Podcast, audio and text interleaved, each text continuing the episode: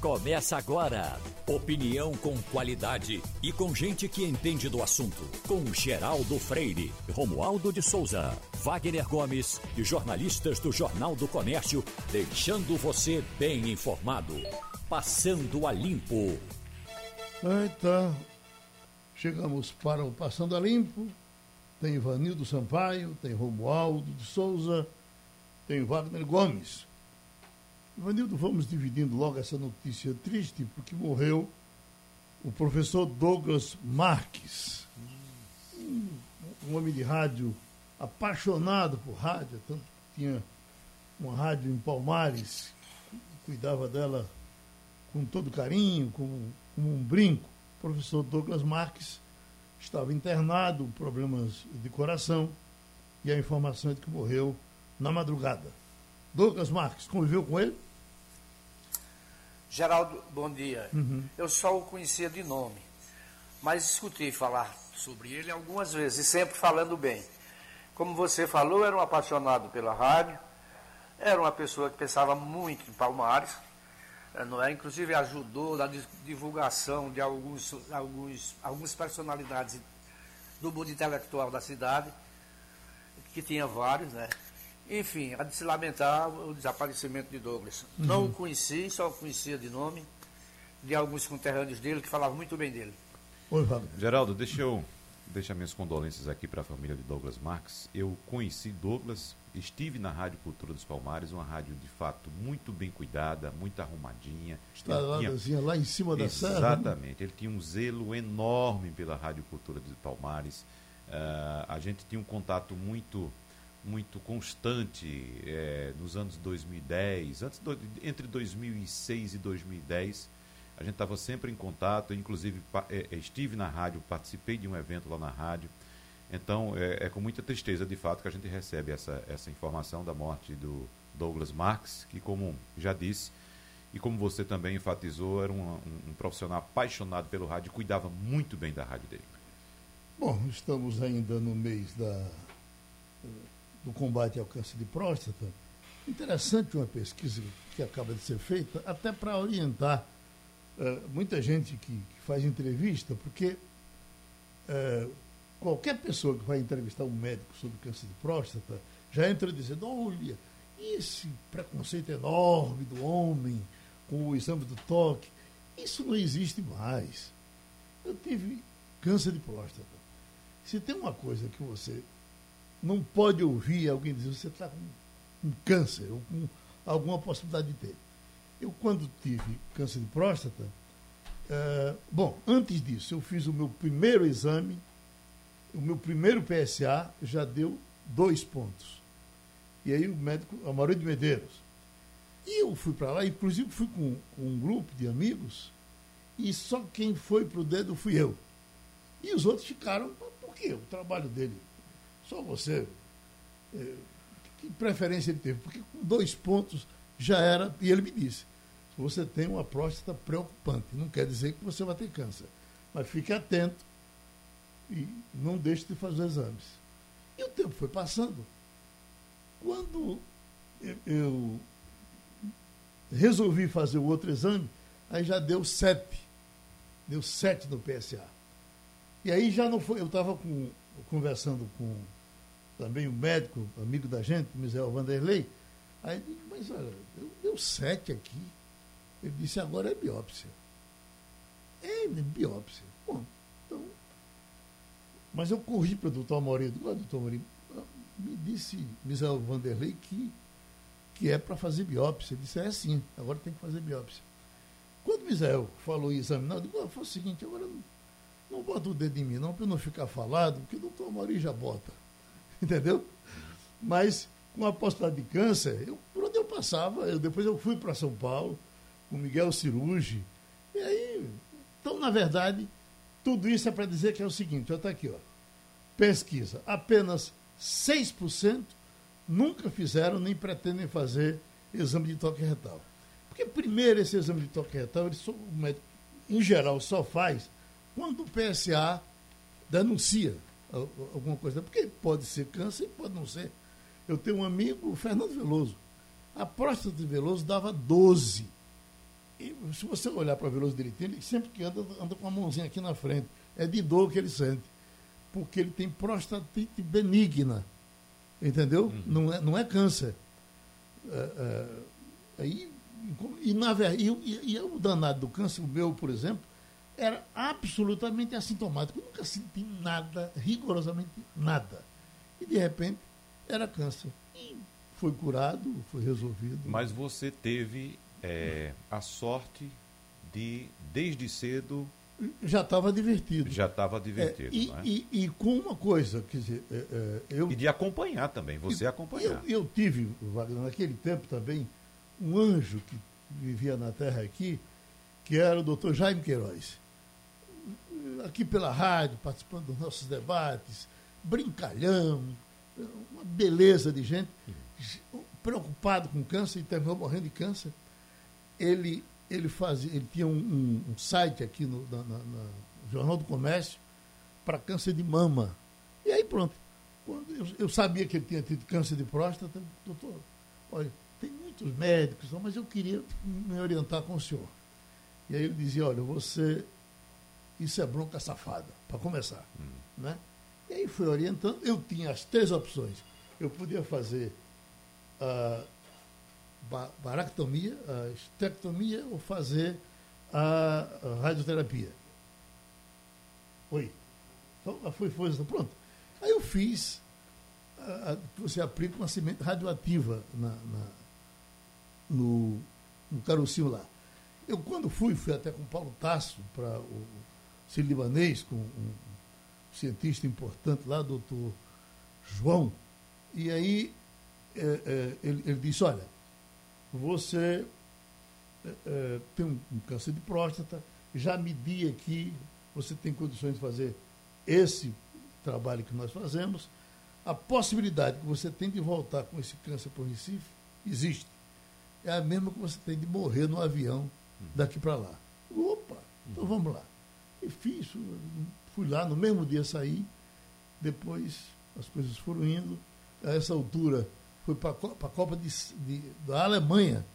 2006. Há quanto tempo? Então, nessa altura eu já estou chutando o pau da barraca. Uhum. Uhum. 15 anos. 15 anos. É. Geraldo, a gente está recebendo a informação aqui também. Você acabou, você abriu o programa informando sobre a morte de Douglas Marques. Morreu mais gente? Foi? É. A informação que a gente está recebendo aqui é de Luiz de França. França. Agora. É. Nossa diretora está Doutor nos, nos França. Né? Exatamente, da Asa Branca. Da TV Asa Branca. Foi nosso companheiro aqui. Exatamente. Até, um engenheiro companheiro de pesqueira, inclusive. Uhum. É? Aliás, era de poção, né? Uhum. divulgador da renda.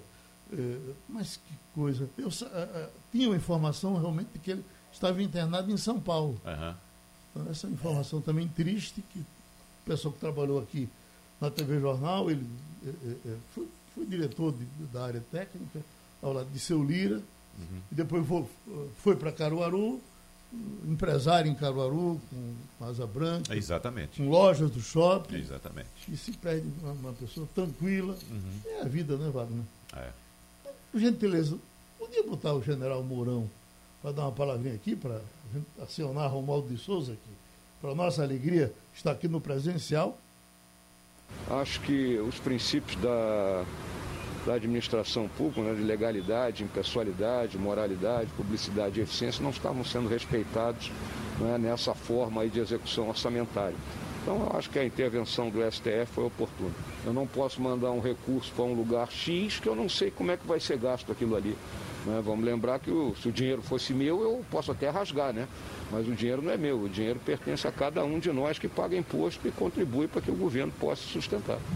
Romualdo, isso é o vice-presidente da República jogando aberto uh, 100% contra o ponto de vista do presidente da República, não é isso? Na prática, o vice-presidente da República diz que, do ponto de vista dele, de Hamilton Mourão, ele se distancia do Centrão, do presidente Jair Bolsonaro e até do presidente do Senado Federal, porque todo mundo incensava o presidente do Senado Federal mas o presidente do Senado, que é apontado como a chamada terceira via, ou uma das terceiras vias, está também defendendo o tal do orçamento secreto. A palavra do Mourão ontem, ele diz o seguinte: essa questão toda da impessoalidade é fundamental, ou seja, não dá para o relator liberar um recurso para você que é mais bonito que o Wagner ou liberar para o Wagner que é mais feio que eu.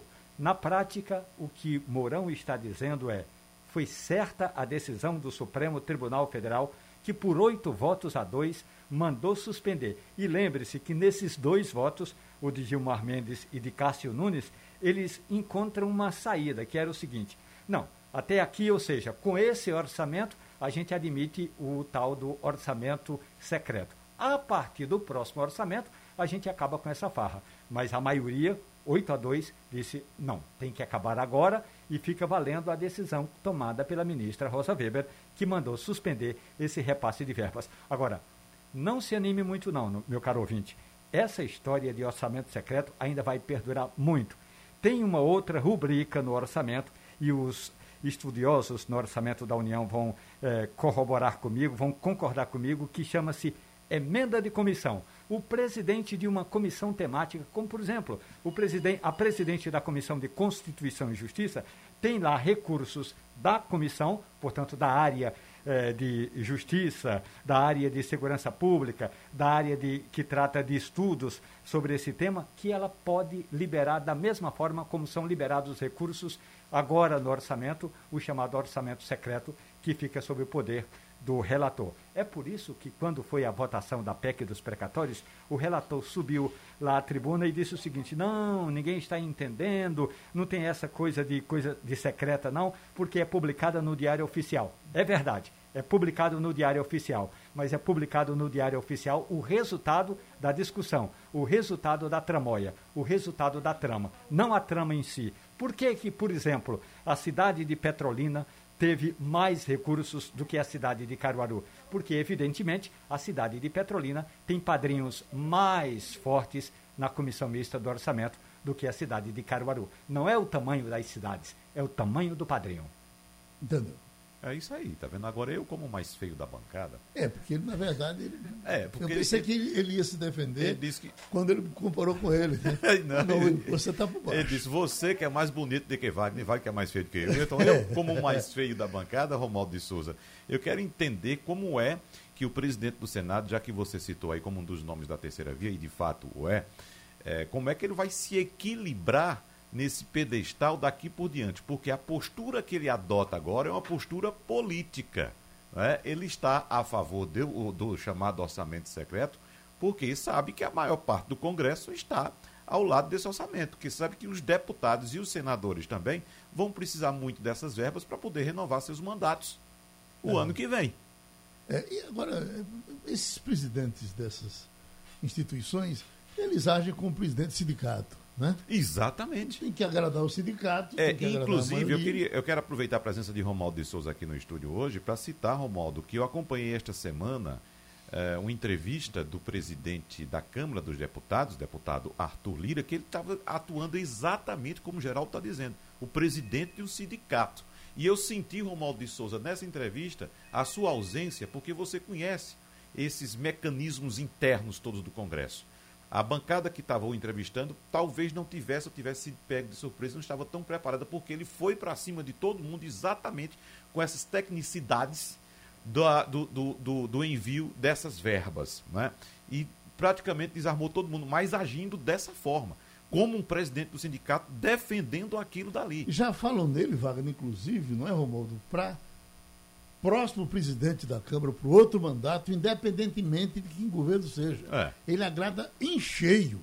Exatamente. É, Lembre-se que o deputado Arthur Lira ele fez uma, um convite ao presidente da Confederação Nacional de Municípios e disse a Paulo Zilkowski: se você trouxer 400 prefeitos aqui em Brasília, o segundo turno da PEC dos precatórios está garantido. Por que isso? Porque antes da votação do segundo turno da PEC dos precatórios, eles votaram lá um destaque, uma, uma emenda importante, que repassa recursos para os prefeitos. Mas não só isso. Na hora do debate sobre a PEC dos precatórios, ficou claro que aquela dívida dos prefeitos com a Previdência Social foi rolada para 240, 240 prestações. Ou seja, a perder de vista. É por isso que Rodrigo Pacheco, quando defende o orçamento secreto, ele não está preocupado com a casa, não. Ele não está preocupado com uhum. os outros 80 senadores, não. Ele está preocupado é com os 500, os 5.500 prefeitos do Brasil e, mais especificamente, os 517 prefeitos de Minas Gerais. Perfeitamente. Agora, Geraldo, para a gente fazer é, aqui uma analogia que possa ser um pouco mais transparente em relação ao que está acontecendo, inclusive nós entrevistamos o deputado Volner Queiroz essa semana, e ele disse uma coisa que é certa, é duro, mas é certa, as pessoas não sabem o que é precatório. Né? E há quanto tempo a gente fala em precatório e, de fato, a grande maioria da população não sabe o que é. O que é que o governo está fazendo com essa medida agora? O governo, todo ano, é obrigado pela justiça a pagar os precatórios, que são dívidas que o governo tem. Então ele tem que pagar essas dívidas. Então, fazendo analogia para você entender muito bem o que é que está acontecendo do ponto de vista econômico e por que os analistas econômicos são contra essa medida. Veja só, o governo tem que pagar todo ano. O que o governo está conseguindo agora é dar um calote ou segurar, reter metade da dívida que ele tem que pagar por ano. Ele vai jogar para o outro ano. Só que no ano que vem, nós teremos outra quantidade de precatórios vencendo e o governo vai ter que pagar. Então o governo vai poder dividir também, pagar metade e jogar outra metade lá para frente. Ou seja, vai formar aquilo que a gente conhece, quando, por exemplo, a gente deixa de pagar a fatura total do cartão de crédito como bola de neve. A conta lá para frente. Mais especificamente, você já viu, Geraldo, Romualdo e você que nos escuta, Ivanildo Sampaio também, promoção imposto de gasolina parcele aqui o seu combustível, você parcelar no cartão de crédito a gasolina, é o que o governo está fazendo. O governo vai parcelar a gasolina no cartão de crédito. Mas acontece o seguinte, ele vai ter que abastecer daqui a uma semana de novo. Entendeu? E aquilo vai ficar rolando, rolando, você vai somente acumular dívida. É uma bola de neve. Essa conta vai sobrar para todos nós pagarmos logo, logo. Bom, só para. Eh, você misturou os assuntos. Você falou de. de, de a gente estava falando do orçamento.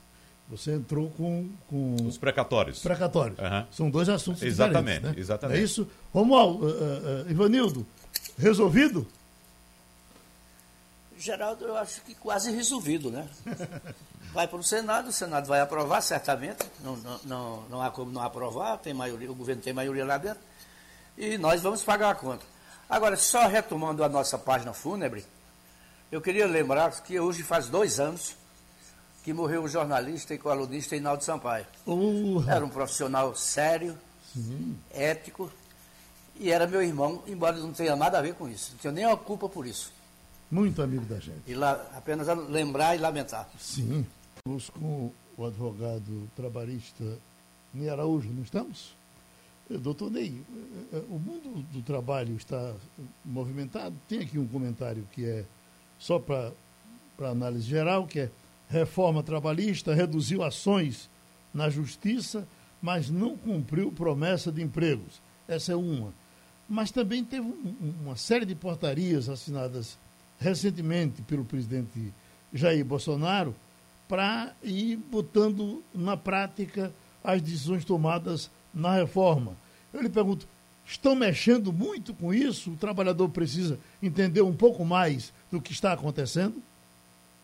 Bom dia, Geraldo. Bom, Bom dia, dia para todos os participantes da mesa. Sim, Geraldo, é, você sabe que desde a reforma, né, hoje está completando quatro anos dela, que foi em 2017, e nós estamos tendo muita mudança. Mesmo antes da decretação da reforma pela Lei 13.467, já havia diversas é, modificações na legislação trabalhista. E essas modificações é, era sempre é, com o argumento de que haveria um crescimento, que haveria um desenvolvimento do número de empregados. Mas, infelizmente, o que nós temos assistido não é isso. Não é? Hoje nós estamos aí com a taxa variando de 13,2% a 14,7% é, de desempregados. E também o, não tem havido o crescimento do ganho dos trabalhadores. Wagner? Doutor Ney Araújo, o governo Michel Temer chegou a divulgar durante a tramitação da proposta que era estimada a geração de 6 milhões de empregos em até uma década com a aprovação dessa medida. 2 milhões, inclusive, apenas nos dois primeiros anos. Ocorre que, como estamos acompanhando, estamos vivendo uma crise enorme, tanto após, tanto durante ainda o, o governo de Michel Temer, quanto no governo agora de Jair Bolsonaro. O que é que deve ter contribuído mais para essa não geração de empregos? A própria crise econômica ou a própria lei, doutor Ney? Olha, Wagner, é, eu tenho a oportunidade de falar na, na Jornal do Comércio, pelo menos debater aí, inclusive com é, é, empresários, como foi é, o doutor Armando Monteiro, né? já tive diversas vezes com ele, tanto no rádio como na, na televisão, e eu sempre disse, não é? não tem como você desagregar o trabalho da economia. Se você não tem crescimento econômico, você não tem desenvolvimento nos empregos. E você precisa de investir também na preparação dos empregados. Né? Nós precisamos combater esse alto índice, que é o analfabetismo que nós temos, e qualificar a mão de obra. Porque ao mesmo tempo que você assiste aí quase 15 milhões de desempregados, em certos segmentos, como o do TI, você tem emprego sobrando. Por quê? Porque não há mão de obra especializada, mão de obra que possa preencher as vagas, inclusive com salários bem mais elevados do que se, o que se paga na média do mercado. Então, há, tem havido investimento na economia, a resposta, acredito que é negativa. Não é? Então, se não há investimento na produção, na agricultura, na indústria, no comércio e etc., etc., você não vai ter geração de empregos. Romualdo? Doutor Ney Araújo, bom dia para o senhor. Tem um ditado popular no sertão pernambucano que diz que ninguém coloca um remendo novo numa calça puída. Se a calça está puída, você tem que colocar um remendo à altura da calça, porque senão a, aquele remendo não vai surtir o efeito necessário e a reforma trabalhista ela é, pode ter causado um impacto inicial, mas de certa forma o senhor destaca bem a questão da mão de obra, da qualificação da mão de obra é importante. E setores, doutor Ney, que tratam, que cuidam da qualificação da mão de obra, como o Sistema S, foram, ao longo dos anos, perdendo recursos. Evidentemente, eh, em algum momento, eh, essas áreas que capacitavam mão de obra foram deixando de lado essa prioridade. Agora, eu gostaria de ouvir a sua opinião também a respeito desse grande impacto na Justiça do Trabalho, que é Hoje, o empregado tem mais receio de ir à justiça porque ele corre o risco de, se vier a perder, ter de pagar as custas. Bem, Romó, você colocou muito bem, e esse exemplo aí do sertanejo, que sempre sabe traduzir, não é, a, empiricamente, não é, sabe aquilatar é, como deve ser determinados procedimentos, e esse de colocar remendo novo em calça velha, roupa velha, realmente é, traz problemas. Bom, é, nós tivemos também com essa reforma da, da do trabalhista, é, nós tivemos é, é, o desmonte não é, dos sindicatos, que foi tirado de imediato a contribuição sindical. Então, havia muito erro, havia uma, uma gama de sindicatos absurdas, não é? mas precisava ser corrigida e não assim provocar esse desmonte que houve, até porque o sindicato é uma base que o trabalhador tem para ter as suas informações, para ter a sua assistência e até mesmo esclarecer suas dúvidas sobre os direitos que tem ou que deixa de ter. E tudo isso influi, influiu na proposição na Justiça do Trabalho. E essa também, que agora o Supremo já decretou como inconstitucional o pagamento de, do, pela parte perdedora, inclusive daquele empregado que foi buscar a justiça de honorários periciais, de honorários sucumbenciais Então, isso tudo teve é, repercussão, sim, no número de reclamações. É, no caso aí da sucumbência, não é pagar o, os honorários do advogado do, da outra parte, como também pagar os honorários periciais. Só para fechar o texto aqui, eles dizem que, resolvido ontem, mais de mil textos infralegais foram analisados e reunidos em 15 normas. Parte dos textos já estava obsoleta, afirma o pessoal do Ministério do Trabalho. O nosso abraço ao doutor Ney Araújo. Tem um editorial do jornal o Globo hoje, dizendo de forma muito clara: o Senado precisa barrar a PEC dos precatórios. O Romualdo nos deu a boa ideia de ouvir o senador Oriovisto Guimarães, do Podemos, do Paraná, que tem inclusive um projeto, tem uma PEC para correr diferente dessa que nós já temos conhecimento, dessa que passou pela Câmara. Romualdo começa a conversa com ele. Senador, muito bom dia, tudo bem com o senhor? Muito bom dia, Romualdo. Prazer estar aqui com vocês. Nós que agradecemos a sua gentileza. O senhor está em Curitiba agora, senador? Oh, Jesus. Caiu a linha do senador. Mas... Vamos falando um pouco dele enquanto a gente descobre a, a, religação. Oriovisto Guimarães, ele é do Podemos do Paraná, e a proposta dele consiste no seguinte: primeiro tem que respeitar o calendário de pagamento das PECs, dessas, dessas é, desculpe, dos precatórios. Porque o que é fundamental é que o Estado brasileiro garanta a quem tem direito, Wagner, de receber aquela dívida. Imagine, senador, o senhor está nos ouvindo? Agora sim, perfeitamente. Ah, que bom, mais uma vez, muito grato. O senhor está em Curitiba, no Paraná. Senador, essa proposta, a PEC, chamada PEC dos precatórios, ela passou com relativa facilidade na Câmara dos Deputados e uma das questões alegadas ali era que municípios precisavam resolver a dívida deles com a Previdência Social. O Estado precisava resolver o problema do endividamento com os professores. Agora, o senhor tem uma alternativa, tem um jeito diferente de resolver esse problema da falta de recursos para o Auxílio Brasil e do pagamento de precatórios eh, relacionados aí a essas dívidas, principalmente as dívidas eh, alimentares, senador? Tenho sim, tenho sim, Romualdo.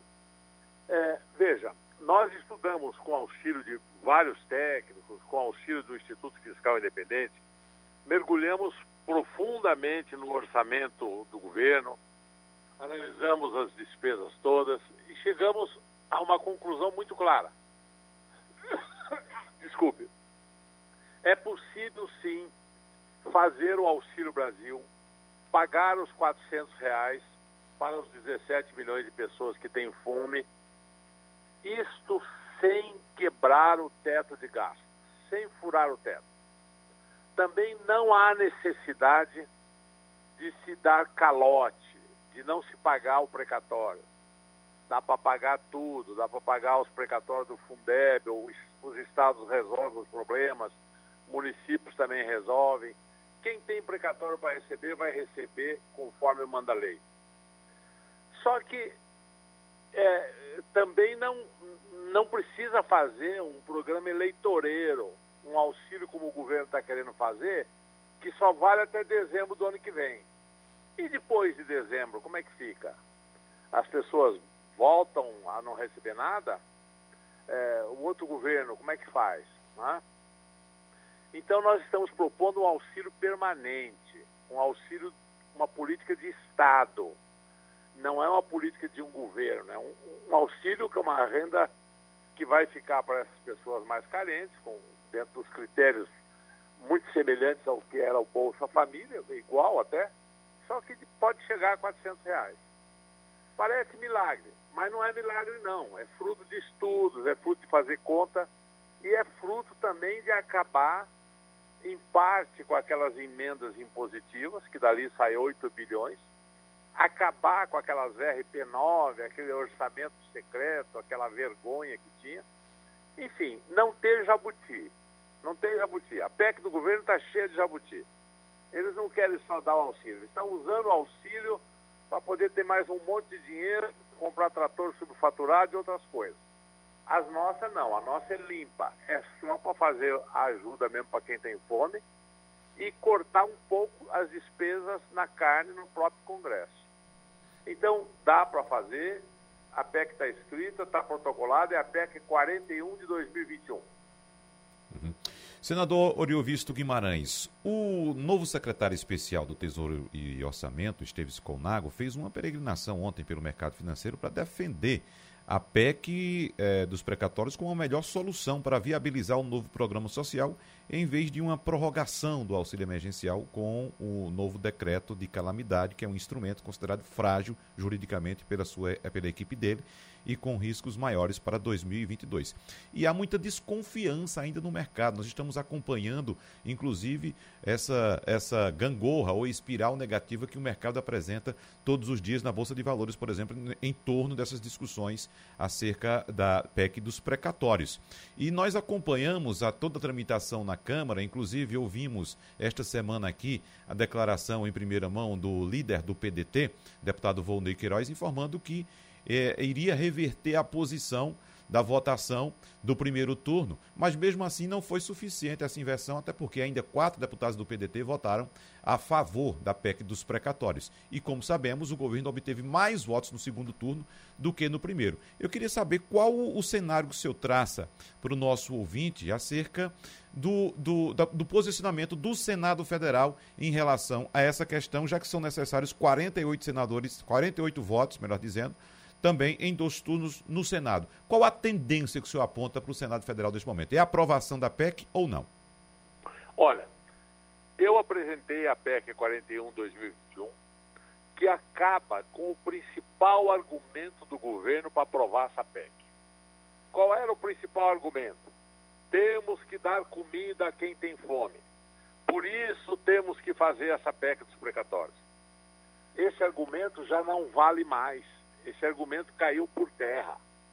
Porque existe uma maneira de dar essa comida a quem tem fome, sem quebrar teto de gasto, sem fazer nada daquelas loucuras que estão querendo fazer.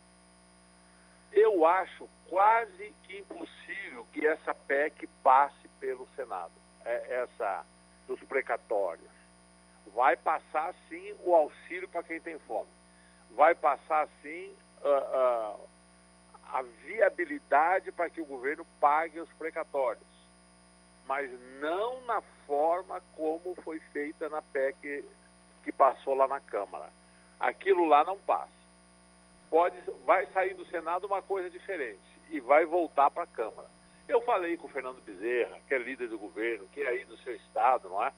Isso. Ele é o relator dessa PEC lá no Senado. Você devia até falar com ele. Ele vai defender, porque ele é líder do governo, é, é obrigação dele defender.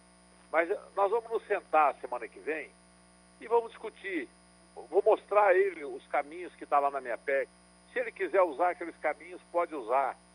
Ou, quer dizer, ou se modifica muito a PEC 23 e ela volta para a Câmara, ou se aprova a que eu estou propondo, que resolve o problema sem os defeitos que tem a 23. Ivanildo Sampaio. Bom dia, senador. O ex-ministro Sérgio Moro, seu conterrâneo, é, filiou-se ontem a um partido político e fez um discurso altamente crítico, né, dizendo que existe muita corrupção no governo, e por aí ele saiu. Do outro lado, como o senhor acaba de falar, o senador pernambucano Fernando Bezerra Coelho diz que é preciso aprovar a PEC dos precatórios, porque existem muitas obras em andamento que precisam ser concluídas a gente sabe que obras para serem concluídas têm sempre o cheiro de corrupção. O senhor acha que essa PEC dos precatórios é um caminho aberto para a corrupção? Do jeito que veio da Câmara, eu tenho muito medo. Tenho muito medo. Ela abre um espaço fiscal muito grande ao governo. Muito maior do que o necessário para pagar o auxílio é, Auxílio Brasil, que é o argumento que eles usam para aprovar a PEC. Esse excesso de dinheiro poderá haver sobre ele corrupção ou não. Claro que nunca há corrupção quando o dinheiro é mais apertado, quando é mais claro. Por exemplo, eu coloco na minha PEC que qualquer emenda em 60 dias, o governo tem que publicar para quem que deu, para que que foi, onde é que se aplicou, ou seja, tudo passa a ser transparente. Aquela história de orçamento secreto acaba.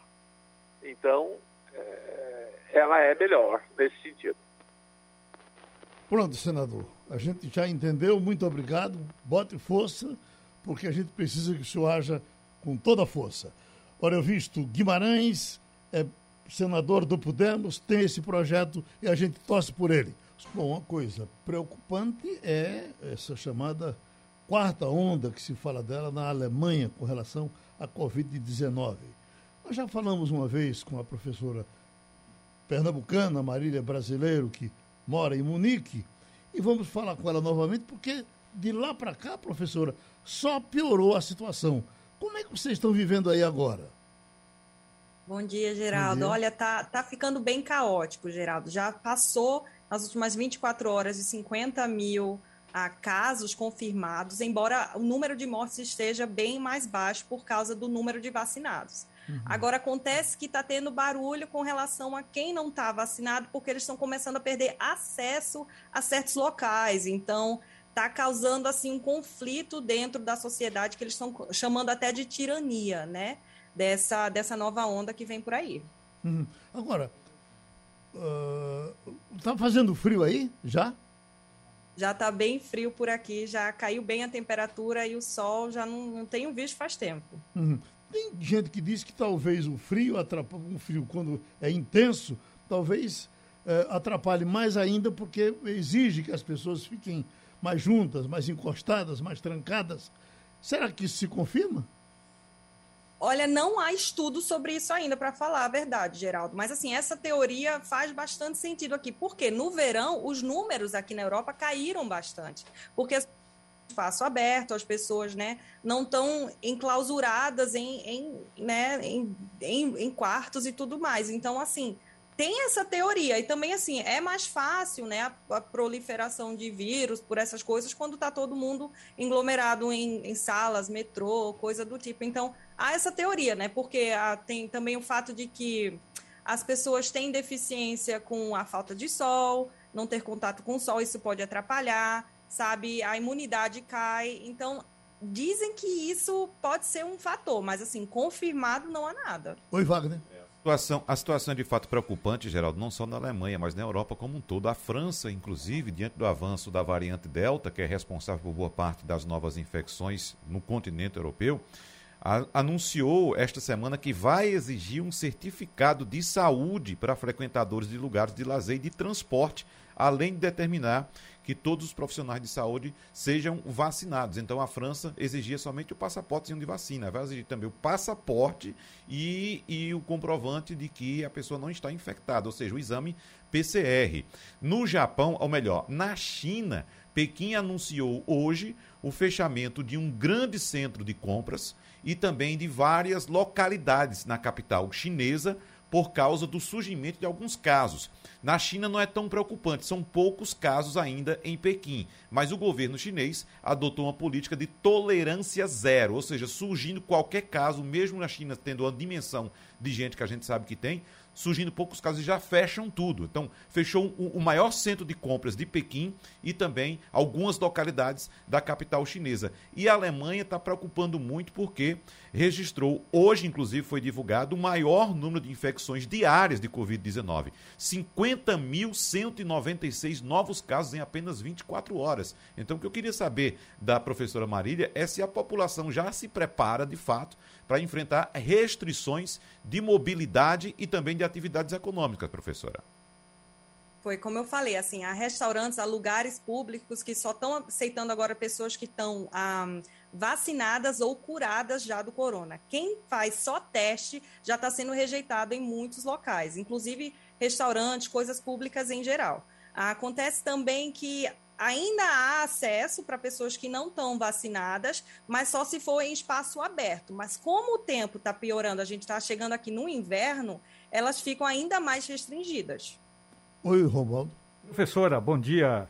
É, tem uma questão também nesses novos números de casos é, da Covid-19 na Alemanha, professora, que é o de reinfecção. Os estudos apontam que pessoas que já foram infectadas ou que foram infectadas uma vez, agora foram novamente infectadas. Ou seja, essa reinfecção tem a ver, de um lado, com aquelas pessoas que de fato são negacionistas, porque elas existem aí como aqui e não tomam vacina. Mas há uma outra questão, que é estudar o efeito da vacina, que em algumas pessoas não deu certo, professora.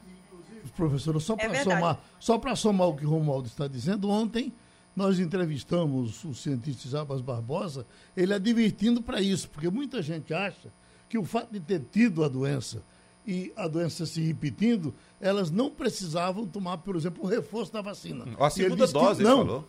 Ah, exatamente. É.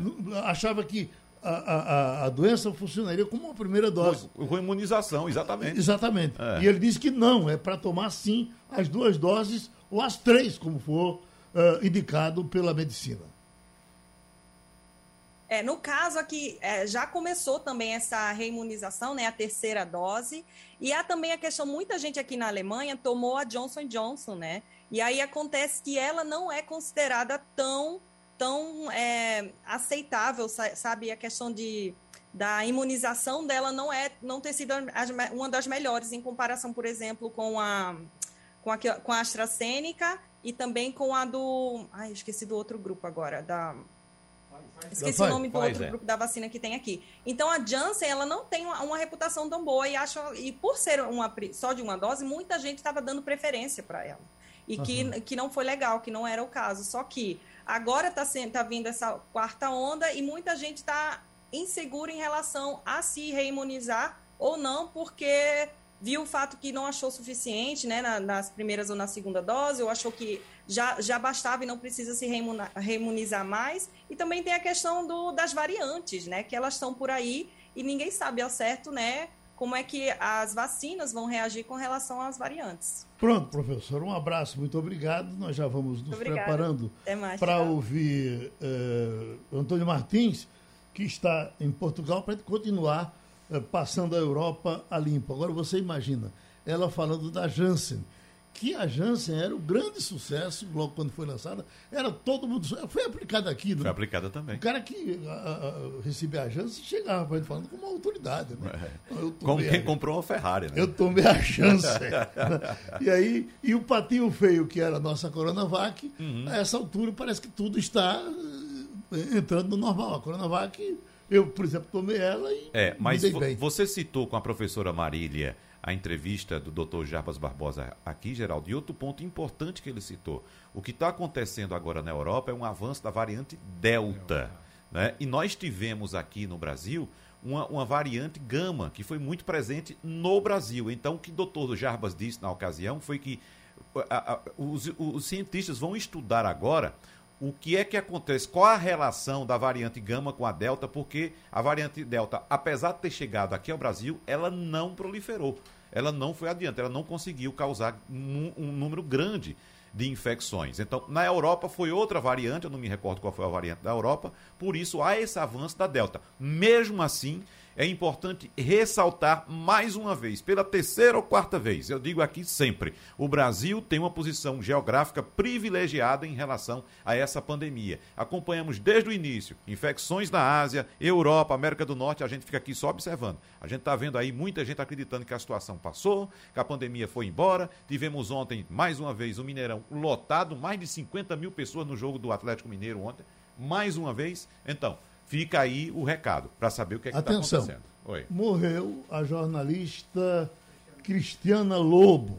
Essa informação está saindo agora e nós estávamos, por coincidência, aqui no estúdio há pouco, perguntando a Romualdo sobre Cristiana Lobo, jornalista de política da Globo News, da, da, da Globo Aberta também, muito conhecida, muito querida, inclusive, no meio jornalístico, se sabia que estava doente Romualdo, fala um pouco mais sobre ela. pois é, é, há uma semana eu tive informações de que ela teria tido uma recaída e aí ela foi internada.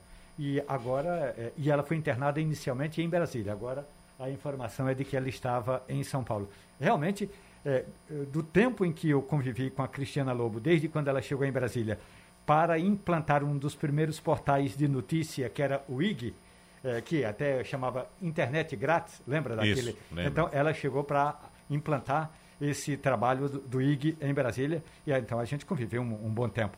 É, do ponto de vista da convivência, uma jornalista muito bem informada, é, é, realmente é uma perda grande para o jornalismo brasileiro, sem dúvida. Uh, Ivanildo? Não conheci pessoalmente, é, só como todos nós conhecemos, né, pelos textos dela, que eram brilhantes, pelo, pelo pensamento que ela tomava na televisão, sempre equilibrada, sempre muito boa comentarista. Mais uma colega que se vai que a gente só tem a lamentar. Bom, já vamos. Ah, você tem uma vinheta, né? Conexão Portugal com Antônio Martins. Bom, Martins, a gente está aqui entrando no ritmo para sair da pandemia. Você certamente tem informações para dar. E eu quero lhe dizer que o seu país aqui só tem notícia boa. A gente de vez em quando tem uma notícia que vem da Alemanha, uma notícia que vem da Itália, da China. E o Brasilzão aqui matando no peito. Você está com problemas aí também em Portugal? Bom dia, Geraldo. É...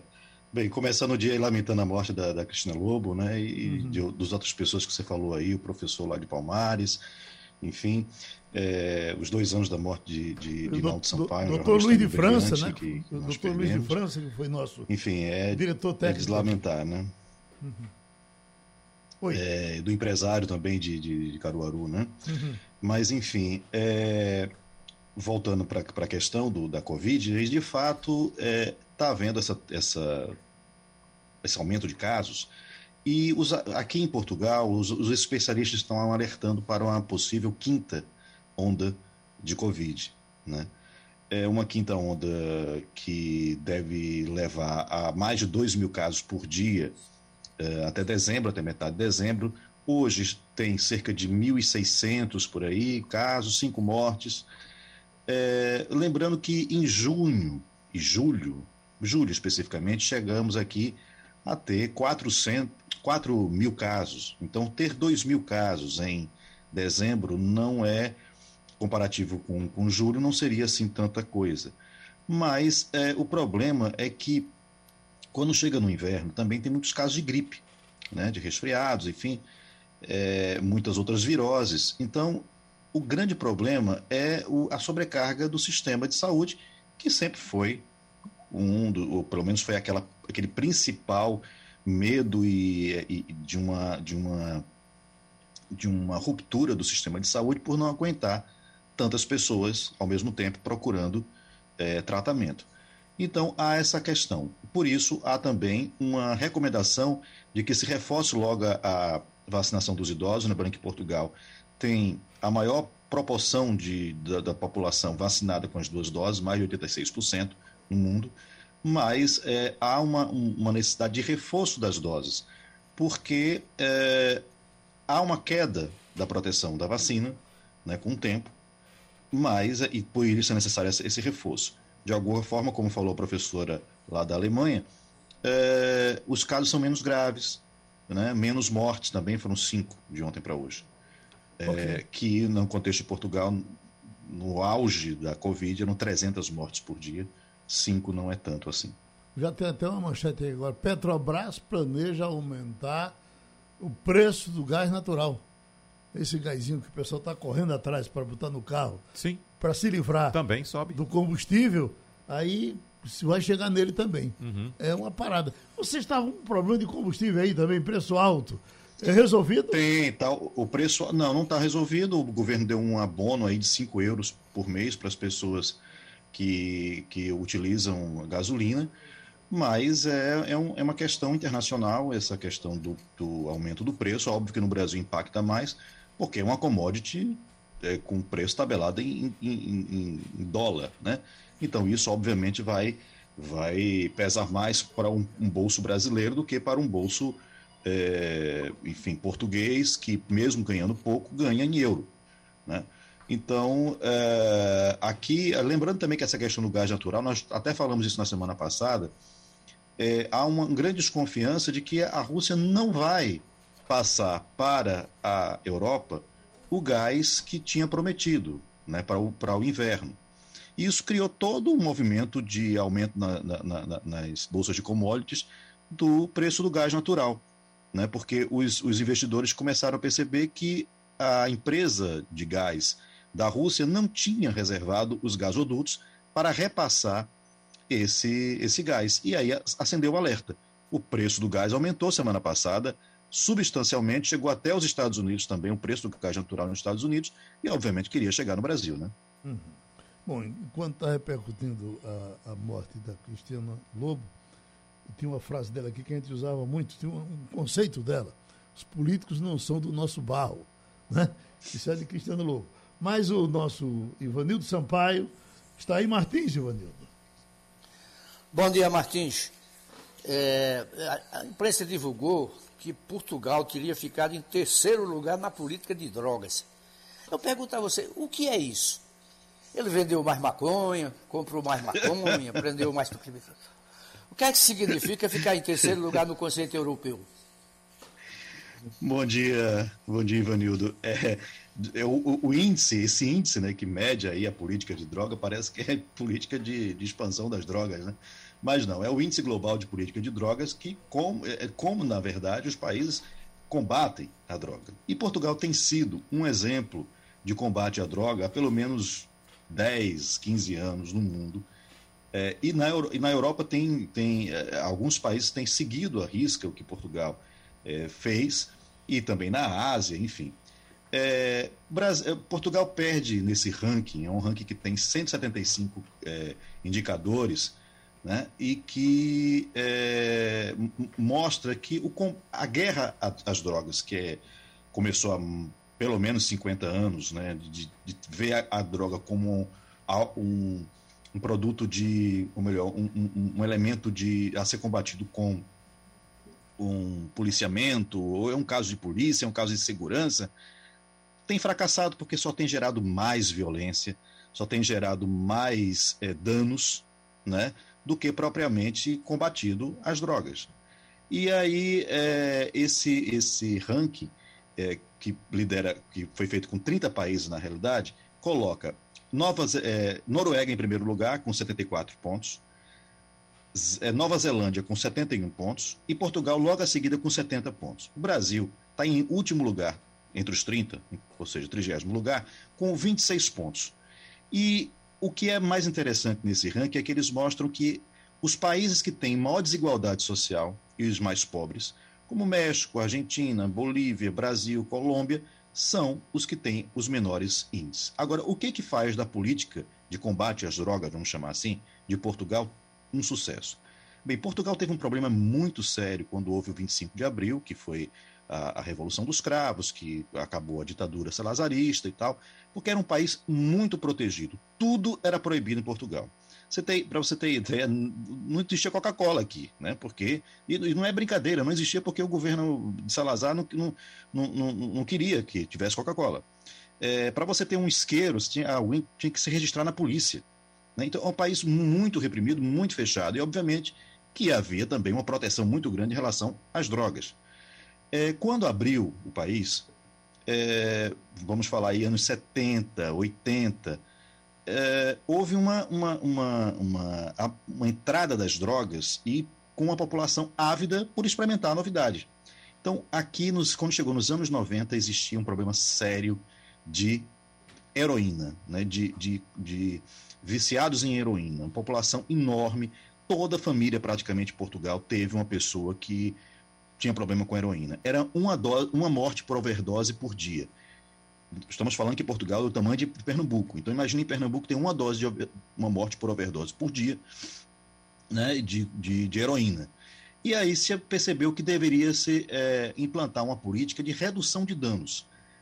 O que, que significa isso? A droga foi vista como uma questão de saúde pública e não de polícia. Então, hoje as pessoas que têm, são viciadas em heroína, elas recebem metadona, que é uma, uma uma substância química que elimina a, a, a, a, crise de abstinência, as dores que a pessoa sente, enfim.